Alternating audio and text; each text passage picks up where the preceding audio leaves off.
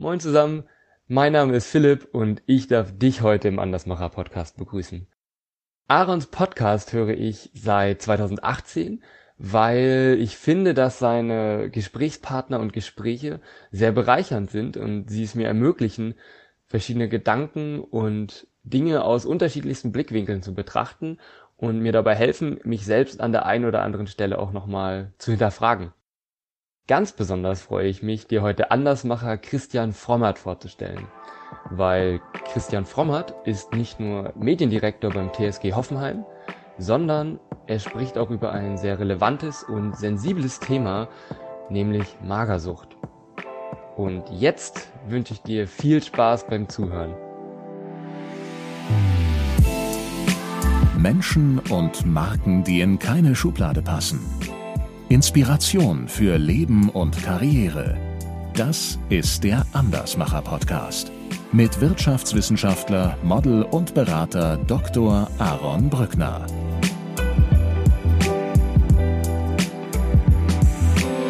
Ich war dann bei Maybrit Illner mit, mit Menschen, von denen ich genau wusste, die werden dich jetzt zwei Stunden lang zerlegen, weil du der böse, böse Mann bist von der bösen Telekom, der irgendwie alles weiß und der zur Not auch dieses Doping den selbst noch vorbeigebracht hast ihnen brechen die Knochen nur, wenn sie einfach mal auf ein bisschen härter auf den Tisch schlagen. Sie haben, sie sind übersät mit Wunden. Sie fallen, ihnen fallen die Haare aus. Ihnen ist immer, immer eiskalt. Sie laufen, sie können gar nicht mehr barfuß laufen, weil sie laufen ja nur auf den Knochen. Ihnen tut alles weh und sie tun alles dafür, um diesen Zustand zu erhalten.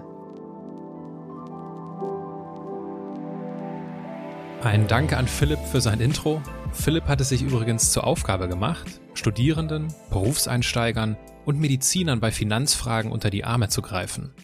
Falls du also Fragen zum Beispiel zum BAföG, der Berufshaftpflicht oder einfach Ideen fürs Sparen brauchst, dann findest du ihn unter Absolut Pleite bei Instagram oder unter Philipp Koblenz bei Xing. Philipp, komm doch mal zu LinkedIn. Xing ist doch schon lange tot. Und auf die Gefahr hin, dass es etwas makaber klingt, Tod ist ein passendes Stichwort, um auf die heutige Folge und meinen heutigen Gesprächspartner zu kommen. Denn Christian Frommert hat schon einmal erlebt, wie Ärzte ihn für so gut wie tot erklären. Als mir Christian Frommert für ein Gespräch empfohlen wurde, war ich bei meiner ersten Recherche von seinem Lebensweg und seiner Haltung fasziniert.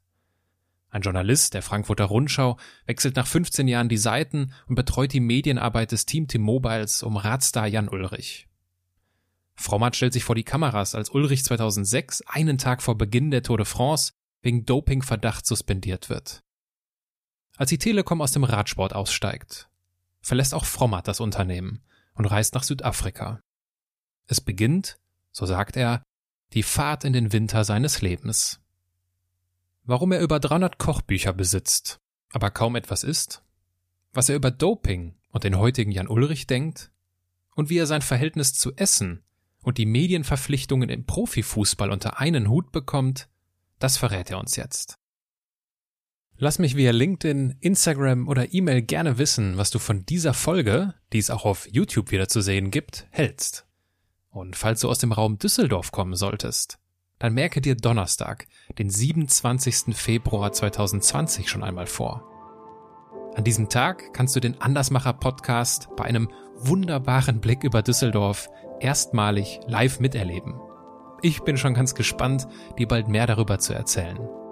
Für den Moment aber viel Spaß beim Zuhören.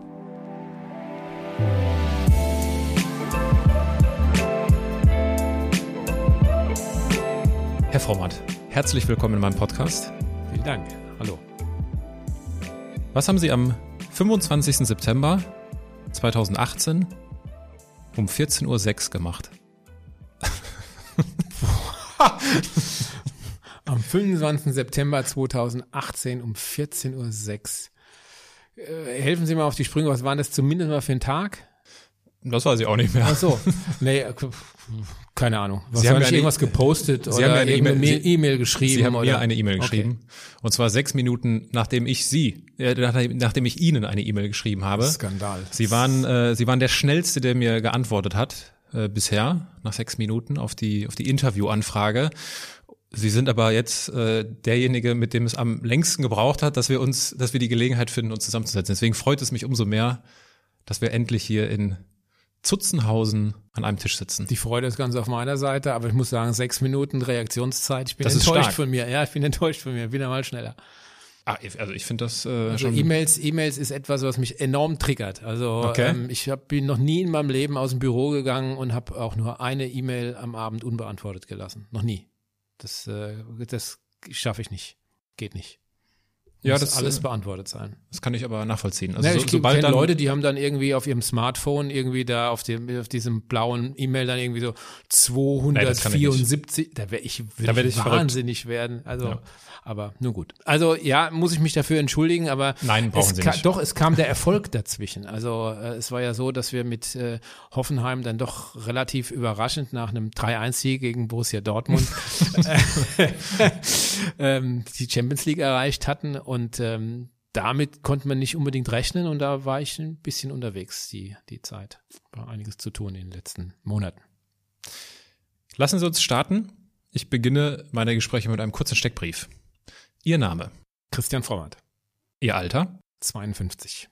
Ihre Heimat, Bürstadt, Südhessen. Ihre Geschwister, Ulrike Ihr Vorbild, habe ich noch nie im Leben gehabt. Also an Vorbildern mich orientieren. Ähm, ich suche mir immer so ein bisschen so ähm, das Beste von, von vielen und das Beste aus vielen Zeiten und versuche das irgendwie so auf mich, äh, dann passt es zu mir. Aber ansonsten versuche ich doch relativ meinen Weg zu gehen und äh, meine Fehler zu machen, meine Erfolge zu feiern und äh, mich nicht groß an anderen zu orientieren. wenn ich es anders formulieren würde, mit wem würden Sie sich denn mal gerne zu einem, zu einem Abendessen oder zu einem Getränk auf, am, am Abend treffen, um ihn kennenzulernen? Mit welcher Person? Ich habe das Glück gehabt, als Journalist mit einigen Personen, mit denen ich tatsächlich in Kontakt kommen wollte, in Kontakt zu kommen. Zum Beispiel also eine für mich nach wie vor prägende Begegnung, also ein unfasst, äh, ein unglaublich faszinierender Mensch, war Erich Sixt. Also m- mit, das war so einer, von dem ich gesagt habe, wow, der, der Mann, der schert sich nix, der ist einfach so, wie er ist und hat äh, unglaublichen Erfolg und ist authentisch. Äh, ich glaube, ähm, aus dem Sport ähm, mit Ro Ro Roger Federer, das, äh, das, das fände ich äh, relativ interessant, mich mit ihm auszutauschen, gar nicht so sehr über das Tennis, sondern äh, über diese, über diese unglaubliche Präzision, über diese unglaubliche Fitness, die er, ich meine, der ist 38, er hat jetzt nochmal für, für äh, Olympia gemeldet nächstes Jahr. Ähm, unglaublich starke Mentalität, ähm, immer fokussiert und vor allen Dingen, was er auch äh, neben dem Platz macht, äh, sehr, sehr interessant. In so einem Podcast dann äh, gefragt zu werden, so mit wem willst du dich jetzt treffen, das ist immer schwierig. Wenn ich jetzt länger Zeit hätte zu überlegen, würden mir mit Sicherheit noch ganz viele Leute einfallen, auch aus, aus Politik, aus Wirtschaft, aus Sport. Ähm, auch aus der Musik, also ganz, ganz viele, äh, von mit denen ich einfach auch mal äh, in der Kindheit war ich zum Beispiel ein ganz großer Freund österreichischer Musik, also unglaublich gern Reinhard Fendrich gehört. Und den habe ich vor kurzem äh, mal in einem äh, Talk gehört, ich habe ihn gar nicht mehr, also völlig aus den Augen verloren und da habe ich nur gedacht, wow, was der so von sich gegeben hat. Jetzt weiß ich, was ich früher an ihm mochte. Also immer so ein bisschen so ein, so ein, so ein, so ein, so ein Lachen, das einem im Halse stecken bleibt. So, so, also nicht alles so, ähm, so, auf der einen Seite nicht so ernst nehmen, auf der anderen Seite aber auch sehr kritisch betrachten. Das ist etwas, was mir sehr, sehr gut gefällt. Also die Bandbreite ist groß und äh, das große Problem ist immer nur bei mir, ich gehe abends nicht essen. Ja, darüber werden wir wahrscheinlich später auch noch, äh, auch noch sprechen. Aber bevor es, ähm, bevor wir über das Essen sprechen, äh, sprechen wir erst noch über das Trinken. Angenommen, Sie säßen abends an einer Hotelbar. Was würden Sie trinken? Vermutlich äh, in Wasser oder in Cola Zero. Und jetzt stellen wir uns vor, ich säße auch an dieser Bar und wir würden zufällig ins Gespräch kommen. Worüber würden Sie sich am liebsten mit mir unterhalten? Boah, das ist schwierig. Also, wenn man, die Frage ist ja, habe ich sie vorher schon gekannt oder lernen wir uns jetzt erstmal kennen Wir lernen an uns dieser gerade Bar? kennen. Ja, dann wird es wahrscheinlich erstmal hinauslaufen auf äh, so diese, diese soften Themen. Also möglicherweise, ähm, was machen Sie denn so? Und ach, ist ja spannend. Und ich bin, äh, ich bin im, im, im Sport äh, tätig und dann kommen immer irgendwie dann auch wo und dann sagt man wo und dann gibt es immer eine Reaktion. Also entweder völlige Ablehnung oder ach, sehr spannend. Und dann erzählt der andere, dass äh, er irgendwie Bayern mag oder Dortmund oder so irgendwas. Also und über diese Themen ist es es ganz oft so, dass man sich, also mit, bei mir ist es jedenfalls so, dass ich dann von Hölzchen auf Stöckchen komme. Also, dass ich mich dann irgendwann, wenn man dann anfängt, äh, vom Fußball fängt man an und landet dann irgendwie bei der Weltwirtschaft oder beim Brexit oder wie auch immer. Also ich glaube, ähm, uns würde nicht langweilig und ähm, das Gute wäre, ich könnte lange reden, ohne betrunken zu werden, da ich keinen Alkohol trinke. Das weiß ich jetzt nicht, wie es bei Ihnen ist, ob Sie irgendwann dann mal sagen, so jetzt muss ich mal ins Bett, jetzt habe ich genügend getrunken. Aber ansonsten ähm, ist die Bandbreite, glaube ich, die man ja, mit mir so durchgehen kann. Bin relativ breit interessiert, habe nicht von allem Ahnung, aber das war für einen Journalisten oder für einen Kommunikator noch nie ein Problem, dann dennoch zu reden. Kommt es häufig vor, dass wenn Sie sagen, was Sie beruflich machen und für wen Sie, für wen Sie arbeiten, die, die uns jetzt bei äh, YouTube sehen, die können das ja auch, äh, wenn Sie im Bild sind, im Hintergrund sehen, das Wappen von der TSG Hoffenheim, ähm, dass da, Sie haben es gerade Ablehnung genannt, äh, kommt das häufig vor? Eine Reaktion, habe ich gesagt, kommt immer. Okay. Also äh, es ist, die, die kommt zum Teil Ablehnung, so um Gottes Willen, der Plastikclub, äh, Ja. das, das, das gibt es, aber ähm, die meisten trauen sich dann doch nicht und sagen dann, oh, sehr spannender Club und noch so jung und auch, ich habe ja Champions League gespielt, dann war natürlich äh, immer auch äh, unser ehemaliger Trainer in, in Thema und wie ist denn der so? Und dann hat man so ein bisschen, also da findet man relativ äh, schnell Anschluss. Es ist sehr spaßig, war vor zwei Tagen, war bei uns äh, in der, in der Gegend, also in meiner Heimat, ähm, große Polizeikontrolle und da bin ich auch reingeraten und äh, da musste ich dann halt auch, hallo, wer sind Sie, wo kommen Sie her, wo wollen Sie hin? Und, äh, und dann fragte er mich tatsächlich, was machen Sie? Und da habe ich dann gesagt, dass ich eben ähm, bei der TSG Hoffenheim arbeite als Kommunikationsmann.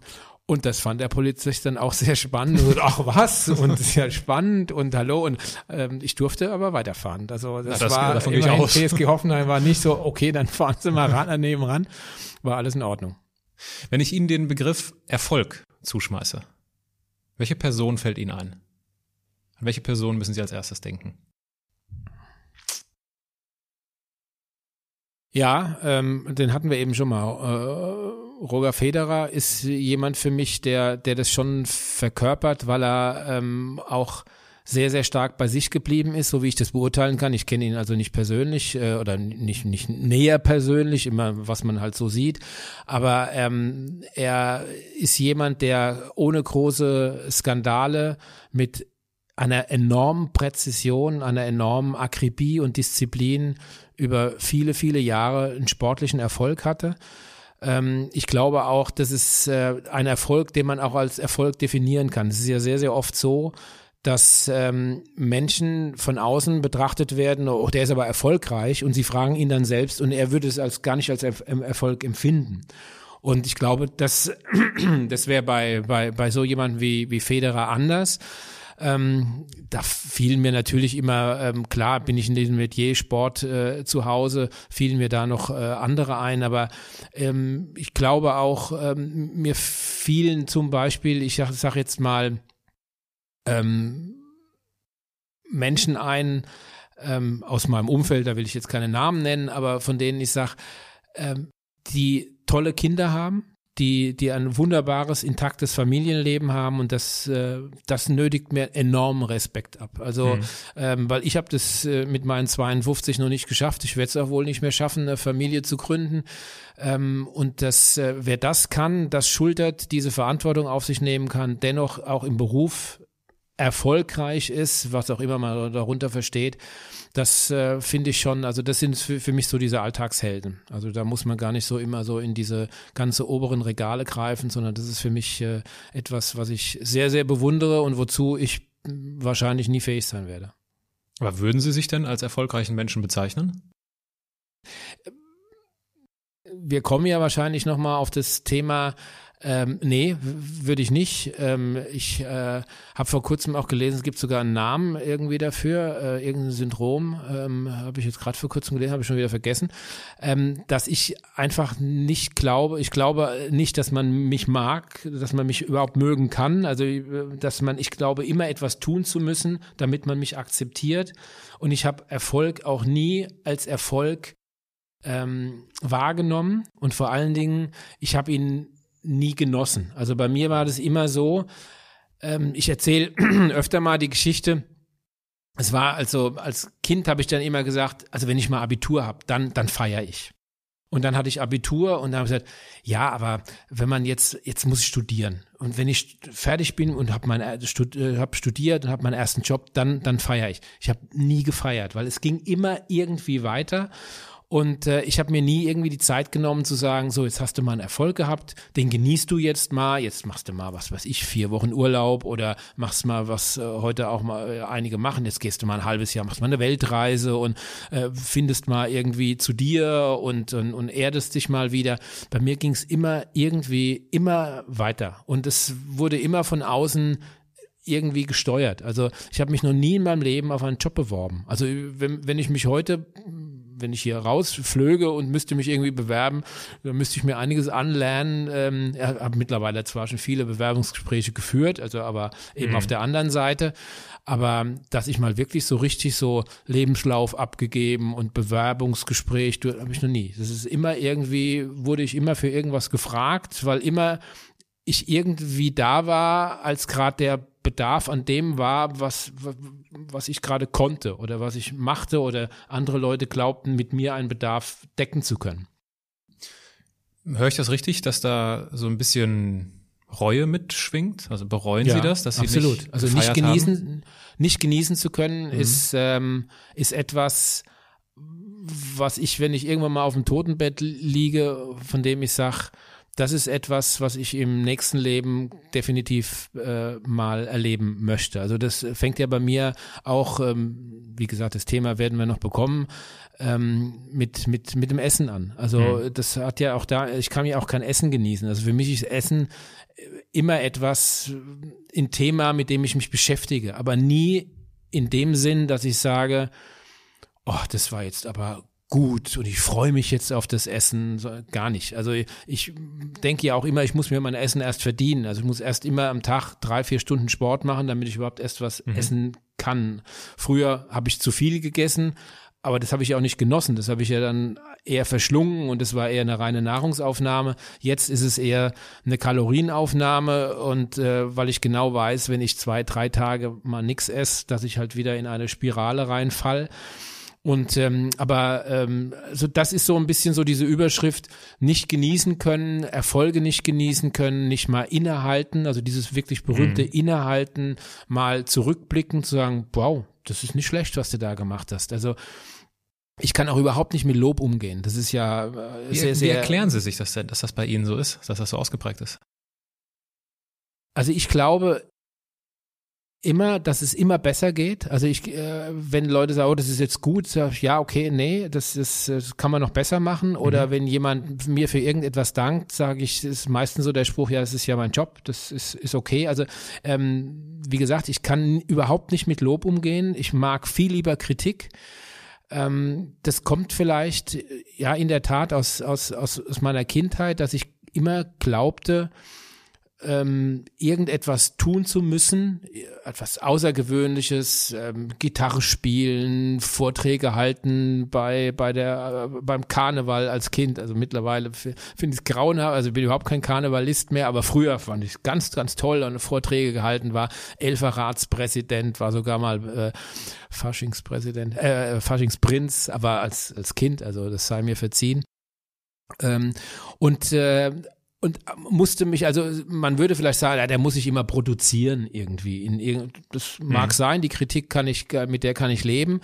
Äh, hat mir aber auch immer Spaß gemacht, aber habe auch gerne im Mittelpunkt gestanden, das, das ohne Frage. Aber ähm, ich wollte dafür irgendwie, also das, das Lob oder die Anerkennung, die man mir dafür gegeben hat, die, die konnte ich nie annehmen. Das war mir immer äh, unglaublich peinlich. Also mir ist es immer lieber, wenn Leute sagen, boah, das, das, äh, du, das könntest aber so besser machen. Damit, damit kann ich umgehen. Aber zu sagen, boah, das war klasse, da habe ich Probleme mit. Wehre ich immer ab.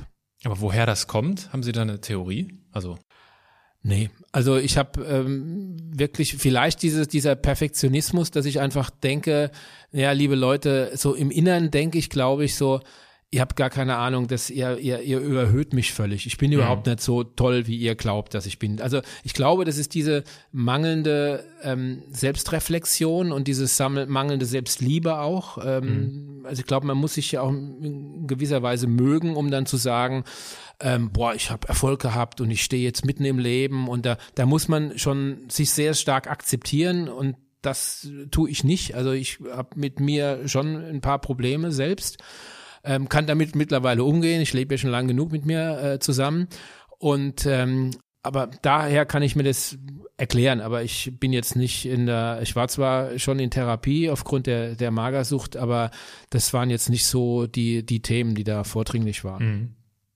Sie haben gesagt, dass Sie äh, Essen nicht genießen können und das scheint ja schon lange so zu sein. Äh, nichtsdestotrotz habe ich irgendwo mal gehört oder gelesen in einem Interview, da wurden Sie nach Ihrem Lieblingsberuf nach Medienmanager gefragt. Koch. Äh, und das genau, und das war der Koch. Ich habe Wie zu Hause weit über 300 Kochbücher. Ich habe früher für zwölf Personen acht Gänge-Menüs gekocht und nur nicht gegessen. Also das ist. Äh, und das war früher auch schon so. Ja, früher. Wann, wann fing das an? Na gut, es war es war so. Ähm, ich habe ja verschiedene. Ich habe ja eben schon gesagt, dass ich zu Essen überhaupt kein kein kein kein, ja. kein vernünftiges Verhältnis habe. Also ich war früher als Kind sehr sehr dick. Mhm. Ähm, habe äh, auch da das Essen aber eben nicht genossen, sondern einfach geschlungen. Ja, also man hat eben gegessen und es hat mir irgendwie Spaß gemacht und ich habe teilweise auch, meine Mutter sagte immer, jetzt isst doch nicht aus Langeweile. Und das war aber wirklich oft so. Also, dass ich da so, ach Gott, jetzt, was machst du jetzt? Ach komm, da isst du das und irgendwie. Also ich hatte da überhaupt kein Maß.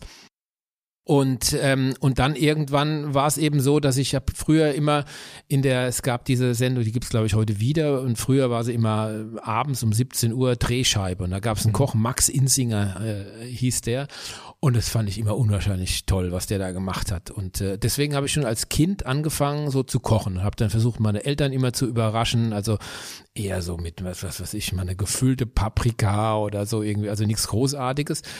Und dann ähm, so im Verlauf, als ich dann ausgezogen bin und ähm, alleine gelebt habe oder dann auch lange mit einer Freundin zusammen, mit meiner Freundin zusammen gelebt habe, das war für mich immer, Kochen war, ich konnte mich da unglaublich ähm, äh, ja, nicht abreagieren, aber ähm, fallen lassen einfach. Ja, also es hat mir unglaublich viel Spaß gemacht. Und ähm, aber ich habe immer halt schon dieses dieses äh, oh da sind so und so viel Kalorien drin mhm. und dann äh, immer so auch dieses dieses Jojo gehabt dann gab es auch mal, wo ich dann gesagt habe oh ich habe jetzt keine Lust mehr zu hungern und jetzt dann dann gab es auch wieder Phasen auf denen ich mhm. viel gegessen habe aber ich habe immer unglaublich gerne gekocht also woher das jetzt kommt weiß ich jetzt nicht genau, aber äh, liegt eben auch schon in der Kindheit begründet, dieses, dieses, diese, diese Fernsehkocherei, die, die, das, das fand ich richtig gut. Und ich konnte mir immer vorstellen, es war immer so dann so später meine, mein Traum, ein kleines Fischlokal in Vancouver, weil Vancouver finde ich halt, ist halt so meine Stadt, also finde ich un Warum unglaublich.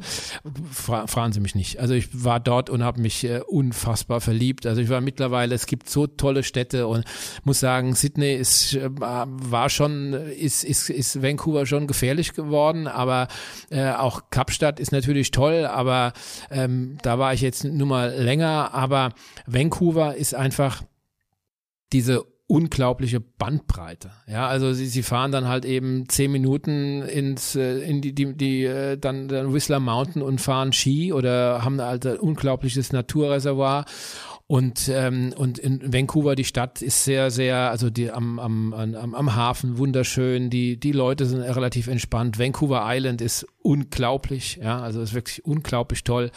Und äh, nee, habe ich mich verliebt und ähm, bin ich bis heute auch treu geblieben. Also wie gesagt, viele andere Städte sind schön, aber Vancouver ist nach wie vor mein Favorit. Also wie auch immer, also das war so irgendwie mit einem Freund zusammen, der auch äh, sehr, sehr viel kocht. Ähm, Jörg Schindler, der ist mittlerweile der arme Kerl ist mittlerweile ähm, Spiegelkorrespondent in London. der muss also seit geraumer Zeit diesen ganzen Brexit-Zeug da ähm, über sich ergehen lassen. Also wir haben früher immer zusammen gekocht, der war mit mir zusammen bei der Frankfurter Rundschau und äh, war, nee, war herrlich, habe ich gerne gemacht. Und äh, mittlerweile, ich habe zu Hause, ähm, würde schon sagen, also als ich da mein Haus äh, gekauft hatte, habe ein bisschen umgebaut innen, weil das ist ein ganz, ganz altes Haus und äh, musste ein bisschen was umbauen und renovieren und ähm, steht eine, ein hochmoderner Küchenblock drin. Er ist noch nie genutzt worden. Noch nie. Seit acht Jahren jetzt. Aber er ist hochmodern mit ähm, hier nicht mit Abzugshaus, sondern mit de, diesem mhm. Bohrer-System und war alles vom Feinsten, aber noch nie genutzt.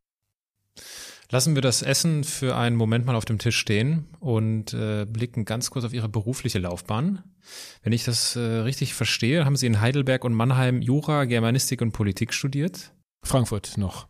Also und ich habe in, hab in Heidelberg angefangen, habe ah, ich ja. erst Jura angefangen und wie so oft ist es ja bei, beim äh, Habe nun ach Juristerei, man geht mit Werf an die Sache ran und findet es ganz toll und das Strafrecht und das ist super spannend. Und wenn es dann irgendwie dann so, boah, da wurde es dann schon sehr zäh und mit diesen ganzen Steuern und irgendwie habe ich gesagt, nee, das ist dann doch nicht so mein Ding. Mhm. Und dann bin ich, ähm, und zu der Zeit, ähm, wie gesagt, ich habe ja gesagt, ich habe mich nie auf irgendwas beworben. Ich habe früher nie was mit Journalismus zu tun gehabt. Ich habe nur nicht mal Schülerzeitung gemacht, habe ich immer den anderen überlassen. Und da war ein, ich komme aus Bürstadt, das ist ein kleines äh, Dorf in Südhessen und die haben früher ganz erfolgreich Fußball gespielt. Also die haben sogar mal in der zweiten Liga Fußball gespielt. Ja, ja, sie gucken mich so an. Bürstadt in der zweiten Ja, ja, ja, ja. Sie sind noch zu jung. Äh, VfR, VfR Bürstadt, äh, 7 zu 2 gegen MSV Duisburg gewonnen. Ich will es nur noch mal erwähnen. Oha. Ja, ja, in der zweiten Liga. Und ähm, also wie auch immer, also äh, äh, es war, ich war natürlich stolz. Also es war eine ganz, ganz kleine Stadt im großen Fußball und äh, habe da natürlich auch mitgemischt und dann äh, frug man mich damals, ähm, hast du nicht Lust äh, für die äh, örtliche Zeitung da zu schreiben? Und da habe ich die Stadionzeitung gemacht für den Club und äh, ist natürlich eine unglaubliche Vermengung von Interessen, also Verquickung von Interessen, Stadionzeitungsschreiber und über den Verein berichtet. Aber ich war ähm, in der Tat, weil ich das wusste, war ich kritischer als mancher Kritiker. Und äh, obwohl, und da haben die im Verein immer gesagt, sag mal, du, du bist quasi hier bei uns im Verein und bist so kritisch in der Zeit. Ja, muss irgendwie, das, das fand ich ganz, äh, fand ich ganz gut, das sollte man so tun. Und äh, versuchte da schon eine Distanz zu haben. Das habe ich auch irgendwie geschafft. Also jedenfalls in der Zeit habe ich dann ähm, angefangen, äh, mich stärker für Journalismus zu interessieren und habe dann gedacht, naja gut, dann kannst du auch irgendwie so ein bisschen was mit Germanistik und äh, Journalismus wollte ich nicht machen. Äh, riet mir auch, rieten mir auch viele Leute ab äh, davon, ähm, das zu studieren, sondern was was anderes. Und da habe ich dann Germanistik und Politologie gemacht in Mannheim und dann später, als ich ähm, bei der Frankfurter Rundschau war, war es dann halt natürlich einfacher in Frankfurt äh, das äh, weiter zu studieren. Genau, dann bei der Frankfurter Rundschau waren Sie ja recht lange, ne? 15 Jahre. 15 Jahre, ja. Mhm. genau. Äh, wie ist es dann dazu gekommen, dass Sie zu Team, zu Team Mobile, zum Radsportteam T-Mobile also gekommen sind? Ich habe angefangen bei der Rundschau als, als Freier im Sport, äh, wie, wie so viele. Und ähm, auch das war eher, ja, ich sollte, eigentlich sollte ich für die Frankfurter Rundschau über Bürstadt schreiben. Mehr, mehr, mehr war das erstmal gar nicht. Harald Stenger damals, äh, damals noch Sport, ähm, oder Fußballchef, Sportchef war er nie, aber Fußballchef bei der Frankfurter Rundschau, dann später beim DFB, ähm, rief mich eines Tages an und sagte, kannst du dir vorstellen, für die Rundschau die Berichte von VfB Büstadt zu schreiben? Gut, VfB Büstadt, äh, Oberliga Hessen war damals dritthöchste, dritthöchste Liga, ähm, war für die Frankfurter Rundschau von Interesse, also die hatten da extra immer jeden Montag so eine Seite nur Oberliga, das war ähm, heute undenkbar, aber wie auch immer, äh, ja klar, fand ich toll und ähm, aber irgendwann war dann mal ähm, Not am Mann im wahrsten Wortsinn. Und dann äh, haben die gefragt, komm doch mal rein. Und äh, das war eben sozusagen mal eine journalistische Erweckung. Das war ein Sonntag und da hießen sie, ja, Sonntag nach dem Spätdienst kannst du mal kommen. Da will dich unser Chef kennenlernen, Erich Stör, damals Sportchef der Frankfurter Rundschau. Und nach dem Sonntagsdienst kommst du mal rein. Ja, ich wie immer viel zu früh da gewesen, ähm, war also weit vor dem Dienst da und ähm, dann ja, müssen wir warten, wir sind mitten in der Produktion und äh, jetzt haben wir auch und dann plötzlich war es eben so, dass, in, dass es einem Kollegen schlecht wurde und der eigentlich zur Frankfurt Galaxy gehen sollte. Das war damals diese, diese NFL Europe, mhm. die äh, ganz äh, neu äh, aus dem Boden gestampft wurde, gegen Birmingham Fire, werde ich nie vergessen. Und dann hieß es, na, da sitzt doch quasi dieser freie Mitarbeiter rum. Na, dann machen Sie gleich mal, fahren Sie mal raus ins Waldstadion, so hieß das früher noch fahren Sie mal ins Waldstadion zu Frankfurt Galaxy. Ich habe noch nie in meinem Leben ein American Football Spiel gesehen, ähm, habe da überhaupt nicht verstanden, was die da gemacht haben, aber es war eine Riesenstimmung und eine Mordsgaudi und halt äh, Bands sind über die Tribüne gelaufen und äh, was es alles gab und dann mache ich natürlich das, was man eben so immer macht. Man macht natürlich ein Feature. Also Sport habe ich irgendwann mal das Ergebnis reingeschrieben, aber über das Sportliche ging sie in diesem Text kein, kein eigentlich zwei Sätze oder so. Und ähm, ja gut, aber das hat den, den äh, Leuten irgendwie gefallen und dann haben sie eben gesagt, hör zu, kannst du dir vorstellen, für uns als Freier zu arbeiten. Und das äh, war dann auch so und dann habe ich, äh, um jetzt mal das abzukürzen, dann habe ich eben diese, diesen ganzen Weg gemacht, Freier, fester Freier mhm. und, äh, und dann eben Volontariat. Ähm, und dann bin ich aber ähm, in dem Volontariat, musste man unter anderem auch, ähm, in, war ich unter anderem auch in der Wirtschaft und da hat äh, sich sozusagen der Wirtschaftsredakteur, Wirtschaftschef in mich verliebt und mich in, in, in ihn. Also es war war toll. Also es war auch so, ich äh, musste damals ähm, zum ersten Börsengang nach der Telekom, das war Rinol, Fußbodenbelege. Und ähm, und dann hat man mich hingeschickt und wie es war damals wie im Sport auch, ich hatte keine Ahnung von Börsengängen, die haben da was von Green Shoe und Bookbuilding Spanne und ich habe keine Ahnung gehabt, aber irgendwie habe ich mich da durchgefriemelt und dann habe ich eben diesen Artikel so geschrieben, als ob ich mir das erklären würde. Und das fanden gerade bei der Rundschau, die jetzt nicht unbedingt eine großartige Wirtschaftskompetenz jetzt im Gegensatz zur FAZ oder sowas hat, das fanden die einfach gut, dass da jemand quasi so, so, so ein bisschen Sendung mit der Maus für Wirtschaftsleser. Und ähm, das fanden die irgendwie klasse und haben gesagt, hast du Lust in die Wirtschaft zu kommen? Und dann habe ich gesagt, gut, dann werde ich halt Wirtschaftsredakteur. Und dann hat es wirklich super geklappt, auch weil die Chemie einfach stimmte. Dann äh, habe ich von diesem Mann unglaublich viel gelernt, Jürgen Klotz, also ähm, äh, extremer Sprach. Ähm, ja, ähm, also es war schon in Sprachen-Nerd, würde man heute vielleicht sagen. Also war die die Blattkritiken am Morgens waren sehr hart. Also war, aber ich habe unglaublich viel davon gelernt, daraus, äh, viel daraus gelernt. Und dann war es so, dass es irgendwann mal ein neues äh, Redaktionssystem eingeführt wurde und dann haben sie gesagt, naja komm, der kann doch ganz gut erklären und er kennt irgendwie im Haus die ganzen Abläufe, mach das mal. Da wurde ich eben für ein halbes Jahr freigestellt, um das zu machen. Und dann hat man gesagt, als das fertig war, ja, also du könntest doch das irgendwie auch äh, weitermachen, so ein bisschen so Redaktionsorganisation, das ist doch toll. Und plötzlich war ich Chef vom Dienst. Und, äh, und das noch relativ in relativ jungen Jahren. Also ich war also nie mehr im Sport, also war nie im Leben Sportredakteur, obwohl das immer mein großes Ziel war. Und dann war es so, dass die Frankfurter Rundschau in enorme Schwierigkeiten kam. Also ist ja bekannt, also ähm, brauchte eine Staats eine Landesbürgschaft, wurde dann von der SPD damals übernommen. Also es waren auch Dinge, die ähm, von denen, mit denen ich schon als Journalist große Probleme hatte, ähm, weil es auch nicht immer so war, dass das alles so astrein lief, so wir halten uns da komplett raus. Also da gab es dann schon auch mal Ansagen und äh, hat mir nicht so gut äh, nicht so gepasst. Und ähm, ich war bei der Tele, äh, bei der in der Wirtschaft eben auch für die Telekommunikation verantwortlich und kannte da natürlich dann aufgrund von Pressekonferenzen, von auch von Pressereisen, sowas gab es früher noch, also Einladungsreisen durfte man damals auch noch annehmen.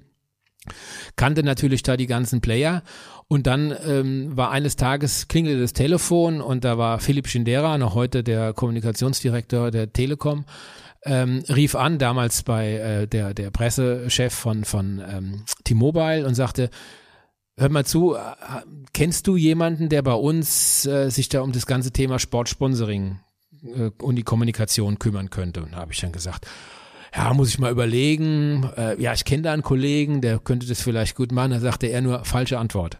und ähm, und dann sagte er, also er hätte Interesse, ob ich das machen würde. Und dann habe ich gesagt, nee, also Frankfurter Rundschau und das ist eigentlich so mein Ding. Und äh, da bin ich jetzt schon so lang und äh, habe mittlerweile war ich dann auch in der Verlagsleitung, habe so eine eigene ähm, kleine GmbH gemacht, war deren Geschäftsführer. Wir haben da so so so was, was heute Beilagen, also die Beilagenproduktion so übernommen und auch vermarktet, auch für andere, ähm, dann so, so, so Betriebsfirmenzeitungen äh, hergestellt und so war unglaublich äh, spannend. aber dann kam es eben so, dass es immer stärker wurde. Die Einschläge kamen eben immer näher bei der Rundschau mit, ähm, geht es überhaupt hier noch weiter? Und wenn es weitergeht, wie geht es weiter? Und äh, und dann habe ich mir das Ganze angehört und es war zu Zeiten, dann ähm, habe ich mit, dann, mit ihm und dann auch René Obermann damals, äh, der war damals noch T-Mobile-Chef getroffen und es war unglaublich spannend. Und dann habe ich gesagt, klar, mache ich, aber ein, eines müsst ihr mir zusagen, nicht so viel Radsport. Ich habe von Radsport keine Ahnung. Nein, um Gottes Willen, wir machen ja Bayern München und Nationalmannschaft und viel Musik. Also es ging um die komplette Sponsoring-Kommunikation, was äh, und die Telekom hat ja zu dem Zeitpunkt damals sehr, sehr viel, auch gerade im Electronic Beats und sowas äh, gesponsert. Gut, und da bin ich mit äh, Werf da rangegangen und ähm, dass am Ende halt der Radsport dann doch sehr stark im Mittelpunkt stand, wusste ich noch nicht, aber war, kam dann eben so. Wie hat sich denn Ihre Beziehung zum Radsport dadurch verändert? Insofern, dass ich erstmal das ähm, genau so genommen habe, wie ich viele Dinge angegangen bin. Das ist ähm, erstmal, äh, hier ist der Radsport, damit muss ich umgehen, das ist, ein, das ist meine Arbeit. Hab dazu bitte eine gewisse Distanz. Ich habe immer eine Distanz gewahrt, was mir später ähm, einerseits zum Verhängnis wurde, oder nee, nicht zum Verhängnis, vielleicht ein bisschen übertrieben, aber ähm, man hat mir natürlich äh, in der, in der harten Phase nie abgenommen, dass, ey, der wusste doch davon, das, was mhm. da alles abläuft. Wusste ich nicht, weil ich wirklich diese Distanz hatte. Ich auch überhaupt nicht diese Abläufe, also so von früher. Ich bin da eben ran und das waren für mich, das war eine komplett andere Welt, da diese Seniors und diese, diese, diese, wenn die da durch die Gegend fahren und die Masseure und ich war da am Anfang auch null akzeptiert. Also die haben mich auch immer auf Distanz gehalten. Ich habe auch nie im gleichen Hotel gewohnt. Äh, der immer so, der ist vom Sponsor, der, ähm, der Außenstehender. Aber dennoch äh, in den Trainingslagern auf Mallorca bin ich dann natürlich auch, äh, ach komm, da fährst du halt mal mit. Und dann wurde ich wirklich angefixt und das war möglicherweise auch der erste Schritt dann in die spätere Magersucht dann sozusagen, also diese Sportanorexie. Das hat mir dann unglaublich viel Spaß gemacht, dieses Radfahren. Und ähm, je leichter man wurde, je schneller hat man auch gemerkt, du hast einen, dann tatsächlich einen Erfolg. Ich komme diesen Berg leichter hoch, als ich ihn noch letzte Woche, als ich noch zwei Kilo mehr hatte, hochkam. Und äh, also insofern hat der Radsport da, ähm, bin ich dem Radsport näher gekommen, ähm, auch aktiv näher gekommen, habe dann natürlich mit der Zeit auch stärker hinter die Kulissen geblickt. Allerdings muss man wirklich sagen, ähm, wenn Sie da nicht in der äh, richtig drin sind in diesem in diesem Thema, werden Sie nie diese nie durchdringen, wie das genau abläuft. Also mhm. das sind Dinge, die ich dann auch im Nachhinein mir dann quasi angelesen habe durch Aussagen von Fahrern, die geständig waren. Also teilweise habe ich dann auch diese Bücher von den Fahrern gelesen, die dann äh, die, die Geständnisse abgelegt haben. Das waren für mich Dinge, da kannte ich die Abläufe, sagen wir mal, bis zur Zimmertür aber dann eben nicht mehr weiter, weil da, da kommen sie nicht rein als Außenstehender. Und ähm, das ist schon, das ist schon eine, so eine verschwiegene und eine verschworene Gemeinschaft. Ähm, ich bin mir ziemlich sicher, dass es mittlerweile anders ist, aber auch nicht überall. Da mhm. bin ich mir auch ziemlich sicher. Das führte dann ja zum, zum ja, zum, zum Höhepunkt, dass äh, vor der, kurz vor der, ich glaube zwei Tage vor der Tour de France 2006 ein oder einen Tag davor, mhm. vor dem Start, wurde ja äh, der Topfahrer des Team Mobile Teams Jan Ulrich äh, suspendiert. Sie durften das Ganze vor sehr vielen Linsen verkünden. Wie, wenn Sie sich an diesen Moment zurückerinnern, war das eher so ein Gefühl von, um Gottes Willen, wie konnte ich eigentlich hier landen? Oder eher sowas wie, jetzt bist du gerade voll in deinem Element, weil jetzt kommt mhm. jetzt kommt auf jedes jetzt kommt auf Letz, jedes Wort an. Also okay. habe keine Sekunde irgendwie gesagt, ach um Gottes Willen, was ist dir hier passiert? Bei mir ist immer so, je hektischer es wird, je konfuser mein Umfeld wird, je ruhiger werde ich. Mhm. Also weil ich mich extrem dann auf die Aufgabe fokussieren kann. Also ich habe noch nie bis dato noch nie in meinem Leben vor einer Fernsehkamera gestanden. Aber an dem Tag das ist, ja, vielleicht ist es auch ein bisschen, worüber wir vorhin geredet haben, ähm, das Thema, warum kein Erfolg feiern, warum nicht genießen können, weil ich immer funktioniere. Also ich, ich definiere mich eher als jemand, der, ich bin jetzt hier, ich muss das jetzt machen und das muss jetzt funktionieren und du musst funktionieren und dann funktioniere ich auch.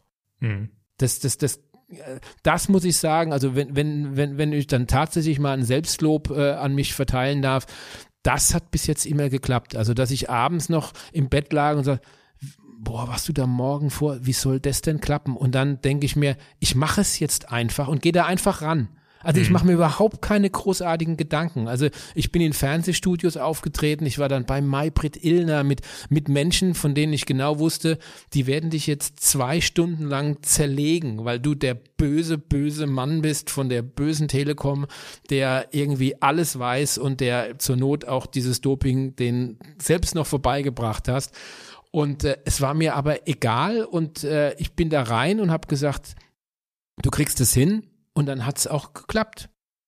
Und ähm, das äh, war etwas, da, da, das ist dann etwas, wo ich dann anschließend rausgehe und mich selbst frage, wie, wie, wie hast du das jetzt eigentlich gemacht? Also von dem ich auch ziemlich sicher bin, das würde ich nie nochmal reproduzieren können. Also das ist dann immer so ein, so ein, das hat jetzt super geklappt. Äh, wenn ich das jetzt nochmal genauso machen wollte, würde ich es wahrscheinlich so nicht mehr hinkriegen. Wahrscheinlich anders, aber eben nicht mehr so.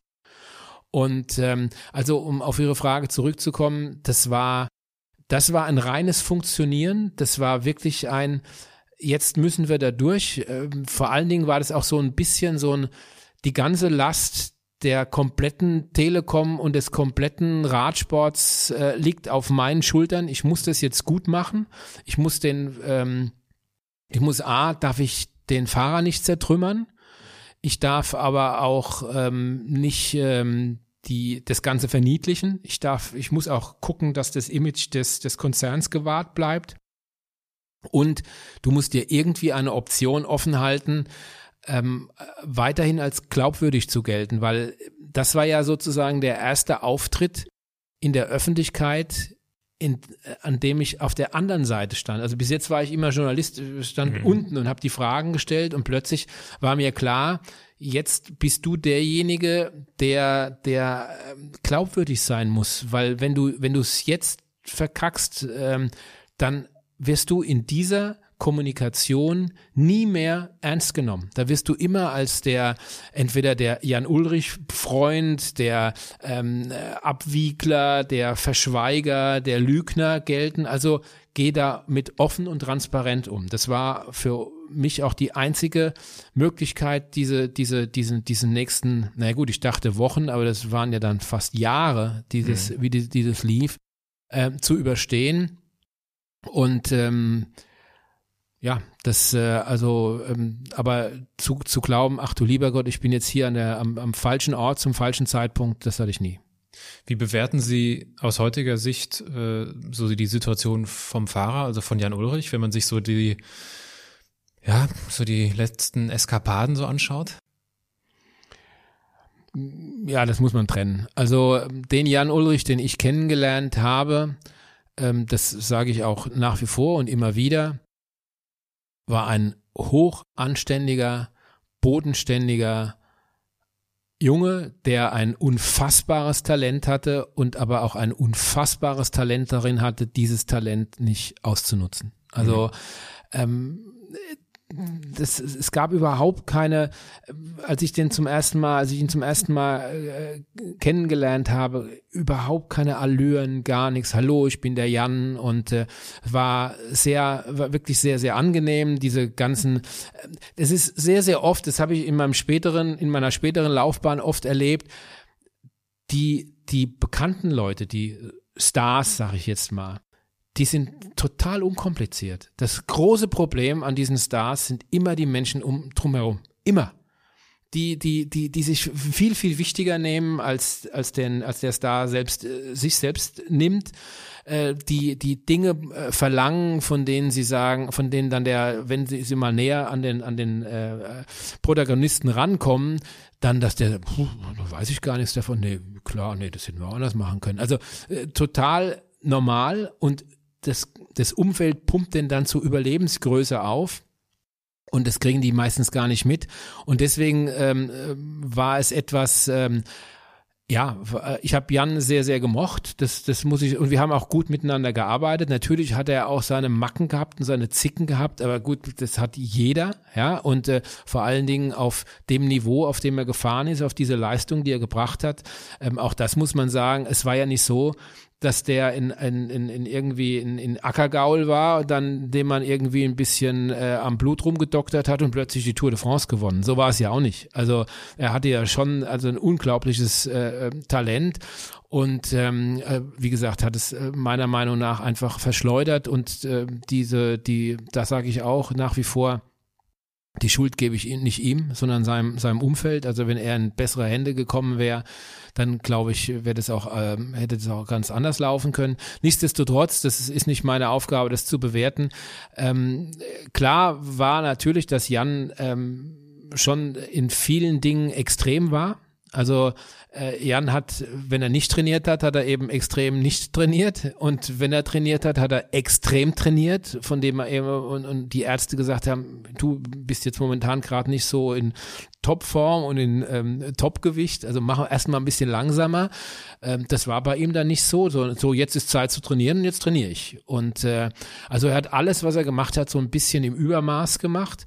Und insofern hat es mich jetzt nicht gewundert, als es, ähm, als ich gehört habe, äh, dass er ja an der einen oder anderen Stelle vielleicht ein bisschen zu viel Alkohol getrunken hat oder was auch immer äh, er da zu sich genommen hat. Was mich ein bisschen gewundert hat, war diese diese Aggressivität, die dann offenbar dazu kam. So habe ich ihn nie kennengelernt und ähm, also wenn man mich fragen würde, würde ich sagen, nee, dazu ist er eigentlich gar nicht fähig. War er dann offenbar doch, aber äh, da glaube ich schon eher, dass das dann schon die Mittel und Mittelchen waren, die er dazu sich genommen hat, die ihn dazu äh, dann geführt haben. Weil also in der Zeit, in der ich mit ihm zusammen gearbeitet habe, äh, war überhaupt keine Aggressivität da von ihm. Im Gegenteil, also ein ganz angenehmer Mensch. Wir könnten sicherlich noch viel länger über das Thema Doping sprechen. Das äh, machen wir jetzt an der Stelle aus Zeitgründen besser nicht. Äh, habt ihr auch so ein, ein wichtiges Thema, ohne, ja, ohne, ohne, genau. ohne Frage. Hajo Seppelt war schon zu Gast im Podcast und hatte auch so seine Sicht der Dinge geschildert. Auch, auch ein, ein ähm, ja, mit ihm habe ich auch sehr viele Stunden verbracht. Das glaube ich. Und er ist halt auch mittlerweile, er schildert da seinen, seinen Erkenntnisweg, dass er auch sagt, also dass die, die Dopen immer auch Opfer sind vom Absolut. System. Und er, naja, er, führt das ein bisschen aus. Ich finde, um, ich gebe Ihnen recht, wir müssen das jetzt nicht hier zur Doping-Sendung machen oder zur ja. Doping-Podcast, da können wir uns gerne noch mal anders noch mal treffen. Aber gerade an der Person Hajo Seppelt wird, glaube ich, auch ein bisschen deutlich, wie sich äh, das in den Jahren verändert hat. Also in der Zeit, an der ähm, ich, und das sage ich auch, das habe ich auch schon äh, gesagt und auch im Buch geschrieben, ähm, in der diese, diese, diese, diese Hochphase um Jan Ulrich, da gab es nicht wenige Journalisten und von, äh, von renommierten Zeitungen, die händeringend uns gebeten haben, das fallen zu lassen. Also warum? Also die, die, die quasi zu, zu mir gesagt haben, du bist, du gehst da viel zu offen mit um, was soll denn das? Der, der Hintergrund war natürlich Tour de France, Jan Ulrich das war ihr Einkommen, das war ihr äh, auch ihr Elixier. Auch darüber haben sie sich definiert. Äh, einmal im Jahr vier Wochen durch Frankreich fahren und äh, tolle Erfolge und deutsche deutscher Radsport, deutscher Radsport.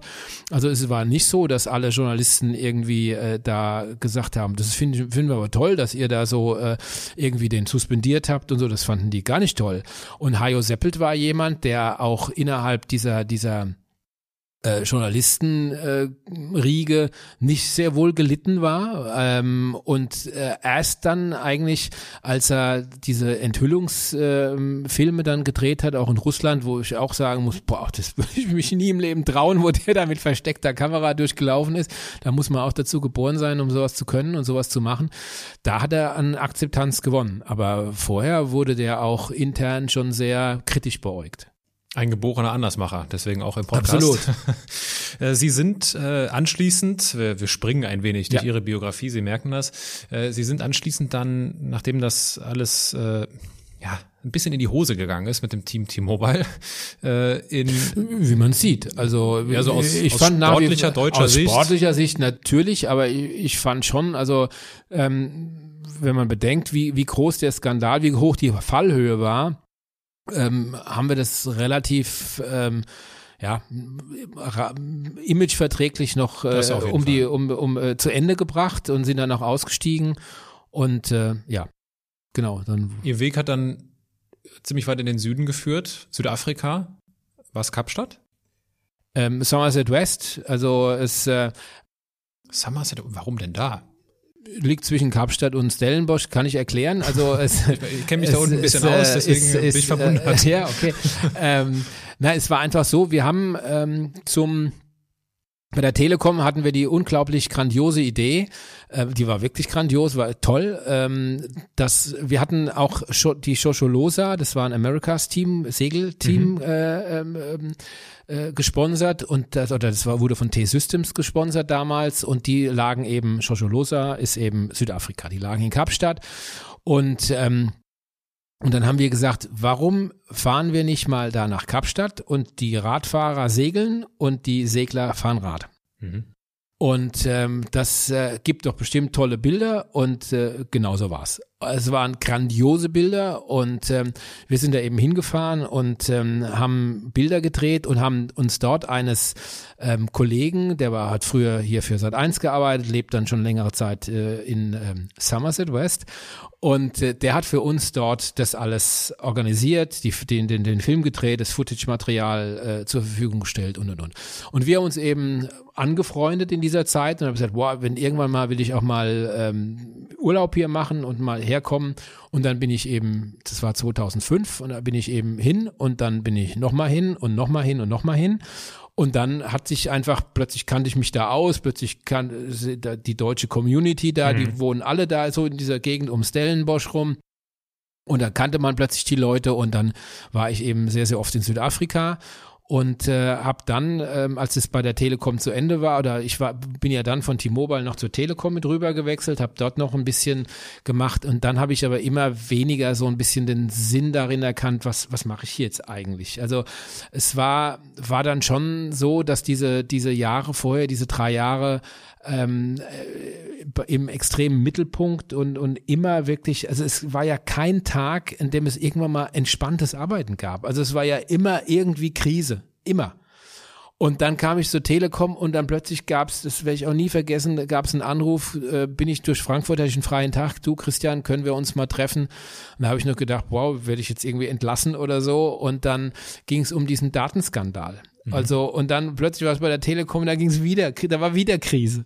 Und es war immer irgendwie Krisenkommunikation. Und da habe ich gedacht, boah, ähm, nee, jetzt mache ich mal was anderes. Und dann ähm, habe ich ähm, habe ich gekündigt bei der Telekom. Allerdings muss man sagen, also es war unglaublich äh, äh, zuvor oder ja, also es war eine, es war, es war, es war ein Ende mit einer unglaublichen Freundlichkeit, mit einer Partnerschaft. Also ich habe dann einen Beratervertrag bekommen, was für mich dann später als Start in die Selbstständigkeit enorm wichtig war. Also kann ich jedem nur empfehlen, wenn er in die Selbstständigkeit geht, so ein, so ein Brot- und Buttereinkommen. Also wenn man dann morgens nämlich aufwacht und sagt, boah, alles, was ich je, ich muss alles selbst verdienen, jetzt jeden Tag, egal was. Also wenn einem das dann gewahr wird, das ist schon äh, erstmal eine Wand, vor der man steht. Ähm, allerdings, die man auch mit, mit, mit, mit Freude angeht, weil man kann sich unglaublich selbst ähm, einteilen, der Tag ist ein anderer und man hat unglaubliche Freiheiten. Aber wenn man dann natürlich weiß, okay, du hast einen Vertrag, auf den du, da, da kommt monatlich nochmal Summe X, äh, die zumindest mal dann, dann irgendwie so, so Grundbedürfnisse abdeckt.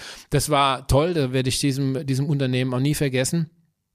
Und, ähm, und dann habe ich aber gesagt, jetzt brauche ich mal diese Auszeit, von der ich vorhin gesprochen habe, die ich mir eigentlich nie genommen habe und bin nach Südafrika. Und ähm, habe dort allerdings ähm, diese Auszeit für mich nicht gefunden, sondern das, was ich eben beschrieben habe. Es war immer so ein bisschen so, boah, was wird wohl sein, jetzt selbstständig, war das richtig, was du da gemacht hast? Und äh, kriegst du das irgendwie hin? Und äh, ja, der, der, äh, klar, du hast einen, hast einen Vertrag mit der Telekom, aber und du musstest dieses noch. Und also ich habe eigentlich immer wieder weitergemacht, habe von dort aus auch immer ähm, Telefonate geführt und Konzepte geschrieben und überlegt, wie könntest du das machen und jenes machen. Dann war ich für die Telekom 2008 noch in ähm, Peking damals bei den Olympischen Spielen, da habe ich ähm, ein paar Sportler kennengelernt, von denen ich dann gesagt habe, na, vielleicht kann man für die auch beratend tätig sein, die, ähm, die dann auch mal so ein bisschen angefragt hatten, auch hör mal zu, könntest du mir denn da helfen bei diesen Dingen?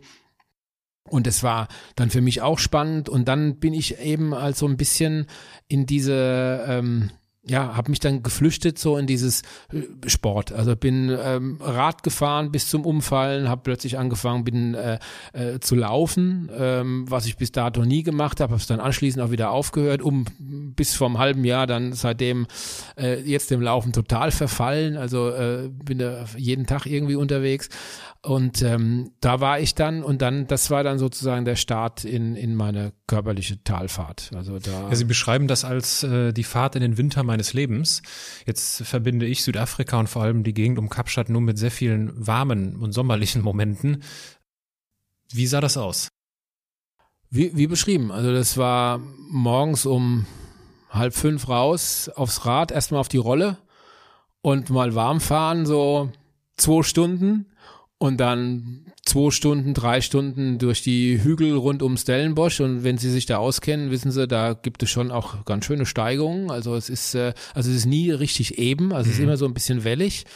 Und ähm, dann äh, zurück, dann ähm, laufen, eine Stunde, anderthalb und allerdings in wirklich damals extrem gemächlichen Tempo. Also heute würde ich da ein bisschen schneller rangehen, aber damals, aber eben immer Bewegung, dann wieder zurück und irgendwie dann gedacht, naja, komm, jetzt bist du irgendwie schon zwei Stunden, hast dich nicht mehr bewegt, ach komm, fährst du noch mal Rad. Also und das war so jeden Tag und das halt über Monate.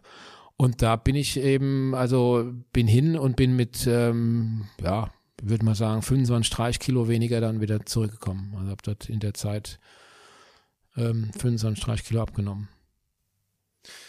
Jetzt gibt's ja, vermute ich mal, bei so einer Krankheit wie Magersucht nicht die eine Ursache. Und Sie haben eben auch schon von Therapien gesprochen. Sie werden sich ja schon in vielfältigster Weise damit auseinandergesetzt haben, woher das kommt, wie das entsteht und so weiter und so fort. Was ist denn Ihre Erklärung? Welche Ursachen waren denn entscheidend dafür? Sie werden das nie Sie werden von dem Magersüchtigen oder Essgestörten nie äh, hören, das war dieser Moment, an dem mhm. wurde ich magersüchtig. Das ist ein, ein Zusammenspiel von so unglaublich vielen Parametern, Eindrücken, Zweifeln, Selbstzweifeln, Ängsten, ähm, Überlegungen, ähm, völlig irrationalen Denkweisen, ähm, die sie dann plötzlich an irgendeinen Punkt führen. Weil äh, bei allem, egal wenn man jetzt unterm Strich sagt, wie mein Leben verlaufen ist, dann würden Sie anschließend sagen, ach Gottchen, und wo war da jetzt wirklich der Punkt, wo man plötzlich magersüchtig werden muss? Also ich hatte eine wunderbare Kindheit. Mir hat es nie an etwas gemangelt. Also ich wurde nicht geschlagen, meine Eltern haben sich nicht scheiden lassen, ich wurde äh, nicht irgendwie in der, ja gut, äh, ja, äh, so, heute würde man das ein bisschen gedisst oder mobben nennen. Klar haben die Leute früher immer gesagt, guck mal, der kleine Dicke oder in der Fußballmannschaft dieses berühmte als letzten wählen und äh, das ist alles überhaupt, aber das war überhaupt nichts, was mir irgendwie groß was ausgemacht hat, weil ich habe das ja immer, wir hatten es vorhin, überspielt mit, ich habe Gitarre gespielt, gespielt, bei Jugend musiziert, ich habe Vorträge gehalten, ich war Messdiener, ich habe mhm. immer irgendetwas gemacht, um ähm, und bin auch in die Öffentlichkeit gegangen. Ich habe mich nicht versteckt. Mhm. Und ähm, also insofern äh, auch auch wir haben vorhin über Erfolg geredet, auch wenn in Außenstehender sagen würden, mein Gott, der hat, der hat Abi gemacht, studiert, war bei einer großen Zeitung, ist dann zur Telekom gegangen, hat die, wo, wo, wo ist da der Bruch, wo, wo der plötzlich irgendwie, also da gibt's ganz, ganz viele Menschen, denen es ganz viel schlimmer ergangen ist als mir und die durch ihr Leben ganz einfach gehen, die überhaupt nie, äh, die, die äh, ihre Schicksale akzeptieren, die nicht anfangen zu trinken und nicht anfangen Drogen zu nehmen, sondern die einfach stark durchs Leben gehen. Das habe ich nicht geschafft. Ich bin an einem Punkt angekommen, an dem ich einfach mich in eine Welt geflüchtet habe, in der ich glaubte, alles im Griff zu haben in der nur ich einfach bestimmen konnte, ich und meine Magersucht. Also jeder Mager oder viele Magersüchtige ähm, definieren die Magersucht oder ähm, äh, für die wird die Magersucht quasi zur Person, mit der sie zusammen leben auf, es ist wie so, so eine Hörigkeit. Ja, das ist wie so eine, so eine Geliebte, die, die, die unglaublich äh, gemein und fies zu ihnen ist und das wissen sie auch, aber sie können sich nicht von ihr trennen. Und bei mir war das eben diese, und das ist dann etwas, was ich in der Therapie dann tatsächlich gelernt habe, ähm, nicht so sehr von den Therapeuten, wobei ich sage, diese Einzeltherapie, die ich in Frankfurt gemacht habe, das war also un, eine unglaubliche Frau, äh, äh, von der ich viel gelernt habe, der ich viel zu verdanken habe, aber die Therapie, die ich in der Klinik gemacht habe, die hat mir jetzt persönlich nicht so viel gebracht als Therapie, aber was mir sehr viel gebracht hat, war der Austausch mit den anderen Magersüchtigen. Mhm. Und äh, was da frappierend einfach war, war, egal ob das das 14-jährige Mädchen, der, ähm, gut, ich würde jetzt übertreiben, wenn ich jetzt sage, es waren viele Jungs, aber es gab natürlich auch zwei, drei Jungs, äh, meistens waren, waren sie äh, wesentlich jünger als ich natürlich, aber hauptsächlich waren Mädchen aller Altersklassen auch ältere Frauen, äh, die auch an Magersucht erkrankt sind oder eben Bulimie oder äh, Binge-Eating. Diese in, in diese, aber gerade die Magersüchtigen die hatten alle die gleichen Symptome, alle die gleichen Angewohnheiten. Also wenn sie da mit jemandem spazieren gegangen sind und der hat dann gesagt, ja und übrigens, und dann mache ich mir das so und so. Und dann sagst du, ist ja irre, das mache ich auch so. Also als ob es irgendwo eine Gebrauchsanweisung gibt, so hat ein Magersüchtiger zu sein. Also wenn du magersüchtig sein willst, dann, dann sei so. Dabei, aber jeder macht es das gleich und das war für mich dann etwas, was für mich dann reflektierend war, was was was was ich dann ähm, und dann konnte ich eben sagen, woran könnte das bei mir gelegen haben und äh, dann gleicht man das auch mit anderen ab und sagt, wow, die, die, das ist ja bei der ähnlich. Also, mhm. und das ist immer genau das, was ich vorhin beschrieben habe. Dieses, ich glaube es nie jemandem recht machen zu können. Ich muss es immer noch besser machen. Ich glaube, man mag mich nicht um meiner selbst willen, sondern nur ähm, weil ich etwas kann oder weil ich etwas in einem bestimmten Moment gut gemacht habe. Ähm, ich mag mich selbst nicht und äh, dass diese mangelnde Selbstliebe ist natürlich dann ganz nah daran, was man nicht mag, fängt man an auch äh, sukzessive zu zerstören. Und äh, das sind so Dinge, ähm, dann eben diese Existenzangst. Wirst du das alles schaffen? Weil ich ja von mir überhaupt, also jeder, der gesagt, also wenn das einer hinkriegt, dann du. Und das war für mich so ein großer Druck, mhm. weil ich ja quasi gesagt, ich muss das denen ja, ich darf nicht scheitern. Ich darf nicht scheitern. Scheitern ist keine Option. Und wenn sie sich unter diesen Druck setzen, dann versuchen sie immer irgendwelche Ausweichventile. Und dann gibt es das Ausweichventil, dass sie anfangen zu trinken, dass sie sich die, die Birne zukoksen. Und ich habe angef angefangen, auf äh, zu hören zu essen. Mhm. Und ähm, und das war etwas, ich habe das schon mal beschrieben, Sie können sich das ja nicht vorstellen, welche wirklich welche Höllen, welche Höllenqualen Sie erleiden ihnen, sie, ihnen brechen die Knochen nur, wenn sie einfach mal auf ein, bisschen härter auf den Tisch schlagen. Sie haben, sie sind übersät mit Wunden. Sie fallen, ihnen fallen die Haare aus. Ihnen ist immer, immer eiskalt. Sie laufen, sie können gar nicht mehr barfuß laufen, weil sie laufen ja nur auf den Knochen. Ihnen tut alles weh. Es ist alles wird zur großen Mühsal und sie tun alles dafür, um diesen Zustand zu erhalten. Es ist ja, wenn mir mal an einem Tag die Haare nicht ausgefallen sind, also wenn ich morgens äh, im Bad äh, nicht eine gewisse Menge äh, Haare äh, im Waschbecken gelegen haben, habe ich sofort gedacht, ach du lieber, du hast zugenommen. Irgendwo hast du gestern irgendwas gegessen, was du, was plötzlich dafür gesorgt hat, dass du weniger Haarausfall hast. Es ist völlig irre. Und äh, sie kapseln sich völlig ab, weil natürlich jeder sagt zu ihnen, guck mal da, wie du aussiehst, Christian, du musst was essen. Weg, ich habe gebrochen mit, mein, mit meiner Schwester, mit allen und äh, wollte nur noch mit meiner Magersucht Anna von Anorexie, ich gebe zu, ist jetzt nicht unbedingt. Äh, das war der Name, ne? Sie haben ja, der Krankheit genau, einen Namen genau. gegeben. Ist jetzt nicht unbedingt originell, aber ähm, äh, ich wollte nur mit ihr allein sein. Und was wollt ihr denn alle von mir? Und der Gedanke, dass äh, Ihnen auffällt, dass ihr Körper nicht mehr funktioniert? Weil Null. dieses, dieses, ich muss funktionieren. Ich habe ja, ja funktioniert. Das ist war das Verrückte. Ich konnte zwar keine Treppen mehr laufen und äh, habe meine 85 Jahre alte Nachbarin meine Einkaufstaschen hochtragen lassen und ähm, äh, ich habe es aber immer irgendwie geschafft, auch wenn ich irgendwie auf dem Weg, wenn ich mal zum Supermarkt gelaufen bin, irgendwie fünfmal hingefallen bin, weil ich die Beine fast nicht mehr heben konnte und, das, das ähm, ist doch, das ist doch wohl das nicht mehr funktionieren. Nein, nein, nein, nein, aber der Kopf hat noch funktioniert. Ich habe ja in der Zeit, ich habe, äh, ich habe ja alle, ähm, ich habe dann mit auf Dauer habe ich natürlich alle äh, ähm, äh, Klienten verloren, weil die natürlich gesagt haben, ich gebe doch dem nicht einen Auftrag, der überlebt ja den nächsten 30. nicht. Also wie, wie, warum soll ich denen den Auftrag geben? Es hat nur einer zu mir gehalten, der mir zwar auch immer hart ins Gewissen geredet hat, aber der immer zu mir gehalten hat. Das war Oliver Bierhoff, der also ähm, nach wie vor ähm, äh, auch äh, quasi meine schon meine meine Dienste auch in Anspruch genommen hat. Es ist nicht so, dass der gesagt hat, hier du kriegst dein dein dein äh, äh, äh, vereinbartes Salär jeden Monat und äh, aber kurier dich mal aus. Nee, nee, der hat mich schon gefordert. Und mein Kopf hat immer funktioniert. Das ist ja das, was auch selbst die Therapeuten im Anschluss gesagt haben, das haben sie nach wie vor nie verstanden. Da, die, dieser unbändige Wille, dass mein Kopf noch funktioniert. Der Körper, da gebe ich Ihnen recht, hat null mhm. mehr funktioniert, aber das war mir egal. Der Körper, da hatte ich ja ohnehin keinen großen Wert drauf gelegt. Ich war früher immer dick, äh, dann war ich eben dünn und äh, so. Aber der Kopf hat funktioniert. Und, ähm, und deswegen weil der Kopf eben noch funktioniert hat, habe ich mir immer gesagt, du wirst an Magersucht nicht sterben. Du wirst nicht verhungern überhaupt also da das habe ich mir einfach eingeredet. Die Ärzte waren, waren komplett anderer Meinung, Meinung. Du, du, ja. komplett.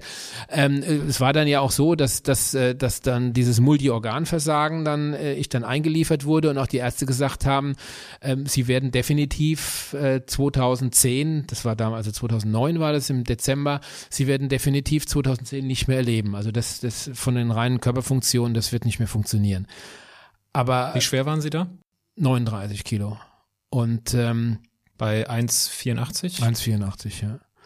Und, ähm, und das war etwas, ähm, ja, das war natürlich äh, prägend, aber äh, auch das hat mich nicht geschreckt. Und der Witz war, der absolute, wirklich ein absoluter Witz war, dass ich dann äh, mit diesem Multiorganversagen in eine Klinik kam, die halt überhaupt nicht auf äh, psychosomatische Störungen oder halt in, in dem Fall auf Magersucht eingerichtet war, ich ähm, denen dann halt auch noch erzählt habe, was ich alles essen kann und was alles nicht, anstatt dass die gesagt haben, hör mal zu, du, du kommst hier an den Tropf und du kriegst mal, du isst mal schön das, was wir dir hinstellen, sondern dass ich gesagt habe, ach nee, so Kartoffeln, das will ich irgendwie nicht und also wenn sie ein bisschen Gemüse hätten, ach ja gut, dann müssen wir noch von der anderen Klinik das kommen lassen und ähm, und die haben krampfhaft versucht, mir irgendeine organische Störung anzudichten. Also für die Ärzte muss das irgendwie, der muss doch irgendwas haben, warum der plötzlich so dünn ist. Und dann haben die irgendwie vermutet, Krebs. Irgendwo hat er einen Tumor. Und da habe ich Angst gehabt. Da habe ich Angst gehabt, ich könnte an Krebs sterben. Aber dass ich an Magersucht sterbe, also an überhaupt nicht, kam mir überhaupt nicht in den Sinn. Und als ich dann auch aus dem Krankenhaus wieder rauskam, habe ich ja dann gerade wieder so weitergemacht. Also es war ja dann so, dass ich gesagt habe, prima, ich bin jetzt dem äh, nochmal von der Schippe gesprungen ähm, und jetzt äh, fängst du an zu essen, sondern das war ja so nicht. Und dann ähm, ähm, bin ich dann irgendwann, als es dann soweit war, als es dann einfach, erspare ich jetzt mal diese ganzen, ganzen Details, aber irgendwann wurde der Druck dann so groß, dass ich äh, dann in eine Klinik gegangen bin an, an ähm, Chiemsee und habe mich da therapieren lassen, aber das habe ich vorhin gesagt, hat die Therapie als solches hat mir gar nichts gebracht, ähm, weil diese Therapie dann doch schon sehr stark, also ich will da niemandem den Vorwurf machen, aber die Therapie war schon stark ausgelegt auf, sage ich jetzt mal, 14 bis 25 Jahre alte Frauen.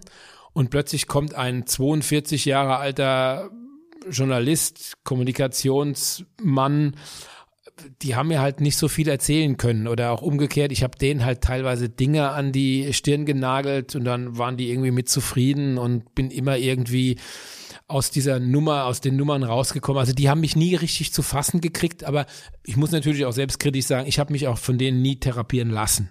Ja, und dann habe ich mich dann irgendwann mal selbst entlassen und ähm, habe dann gesagt, ich muss das auf, wie so vieles im Leben, auf meine Weise schaffen. Also ich will jetzt nicht, wir hatten es vorhin von Vorbildern, ich will jetzt nicht so, die und die haben das so und so geschafft, sondern ich habe ich muss es selbst schaffen, weil ähm, ansonsten bringt mir das gar nichts. Also wenn ich mich immer irgendwie nur in diese Klinik, auch in so einer Klinik sind sie ja in ihrer eigenen Welt. Da, da funktionieren sie ja auch. Also sie wissen genau, es gibt um 7 Uhr Frühstück, es gibt um 12 Uhr Mittagessen, es gibt um 17 Uhr, 18 Uhr Abendessen. Sie müssen, ähm, es gibt genaue Vorgaben, sie müssen irgendwie ein Schälchen Quark und dann dieses, das und dieses, jenes und dieses essen.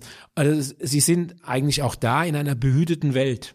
Aber irgendwann verlassen sie diese behütete Welt Und dann müssen sie mit ihrer Krankheit im normalen Leben klarkommen. Und das war mir relativ schnell klar, dass ich äh, natürlich ein Jahr in dieser Klinik bleiben kann. Klar. Aber das hätte mir überhaupt nichts gebracht. Und vor allen Dingen im Jahr 2010, im Juni, waren Fußball-Weltmeisterschaften. Und wo? In Südafrika. Also es war höchste Zeit, dahin zu gehen. Und ähm, deswegen muss ich da weg. Ich habe ich hab mal gelesen, äh, dass Sie es vermieden haben, in den Spiegel zu schauen. Mache ich heute noch. Kann ich nicht. Wie macht man das denn? Das, Das ist- es gibt ja überall Das, das Spiegel. können Sie wirklich lernen. Okay. Also so an sich selbst vorbeizugucken, überhaupt kein Problem. Das ist, also das lernen Sie wirklich, also wenn Sie magersüchtiger sind, Sie lernen ähm, an, an, an ähm, Wagen vorbeizukommen. Also ich weiß nicht, was ich wiege, ich stelle mich nicht auf Wagen, weil ich natürlich weiß, dass ich keine 39 Kilo mehr habe und ich weiß auch, dass ich keine 40 und 50 mehr habe, sondern wahrscheinlich so ähm, ja Ende, Ende, Ende 60, Anfang 70. Ähm, äh, das habe ich zwar im Kopf und kann damit leben, aber wenn ich es auf der Waage sehen würde, wird es zur erschreckenden Gewissheit.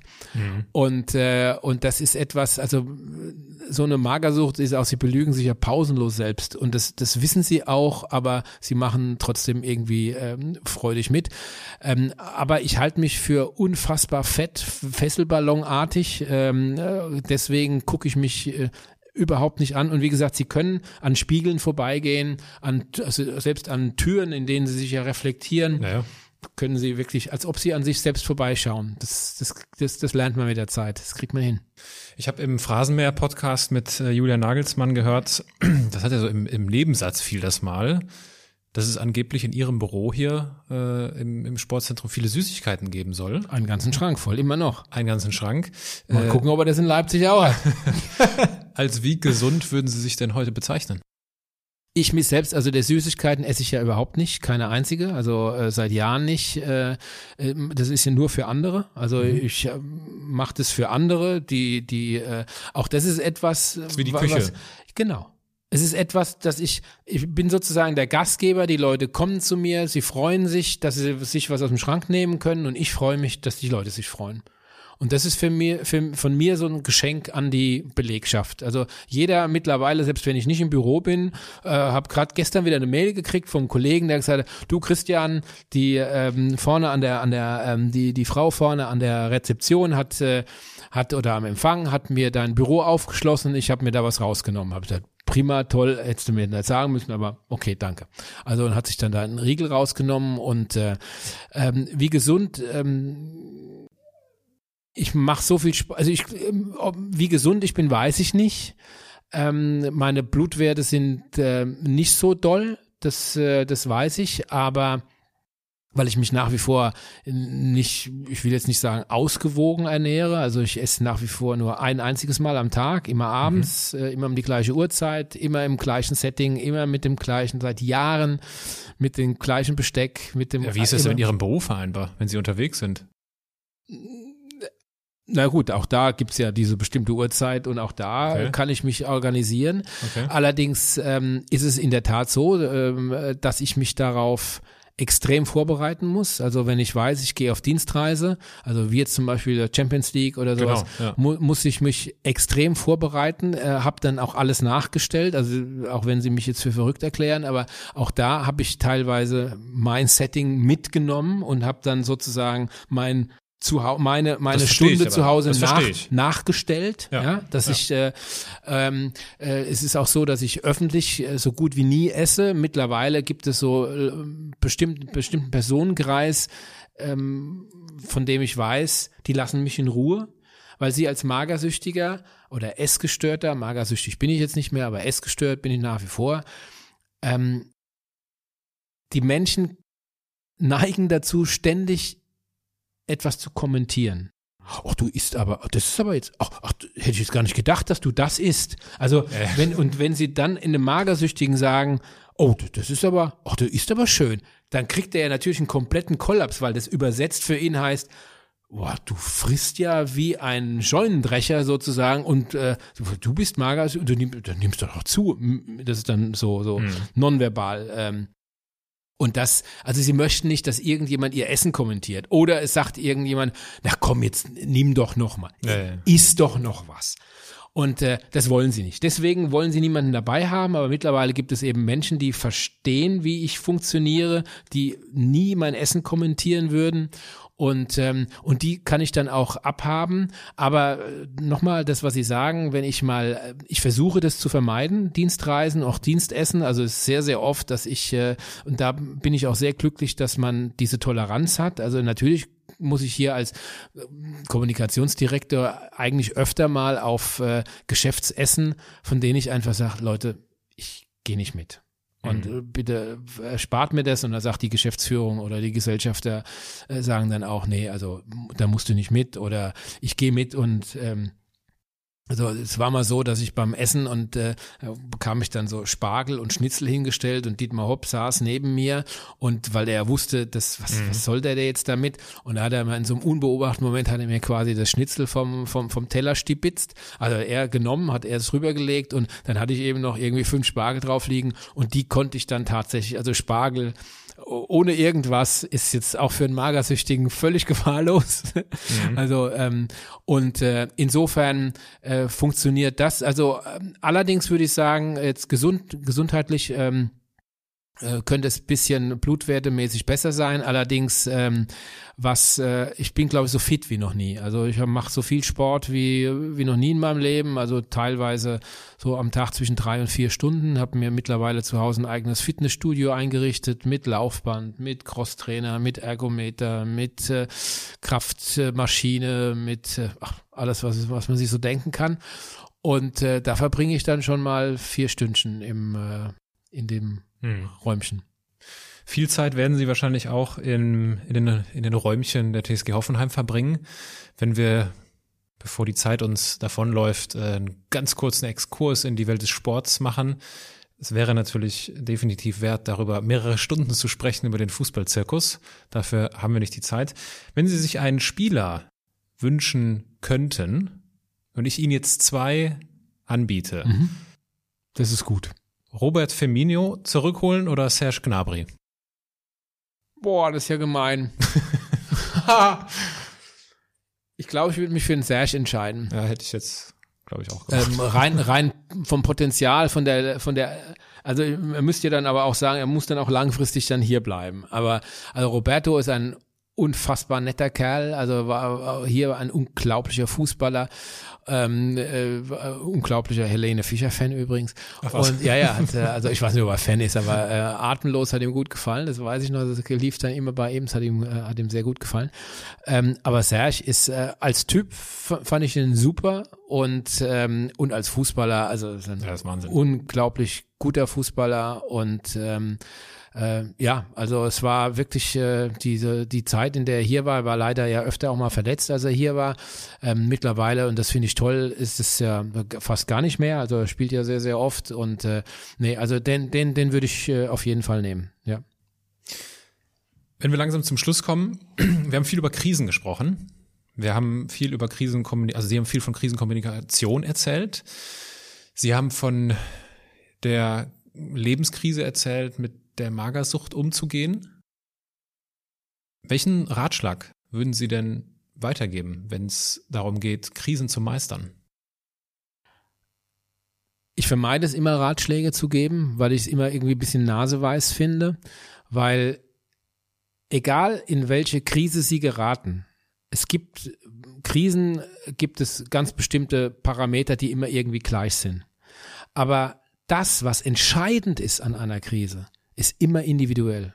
Vor allen Dingen in einer Lebenskrise. Und da einen pauschalen Ratschlag zu geben, das, kann nie funktionieren. Also es muss jeder einfach für sich selbst sehen, wie komme ich aus der Krise raus. Und da, und jetzt kommt doch tatsächlich ein Ratschlag.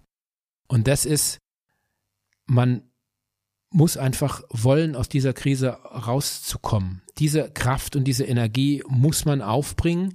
Man muss sich überlegen, will ich leben oder will ich sterben?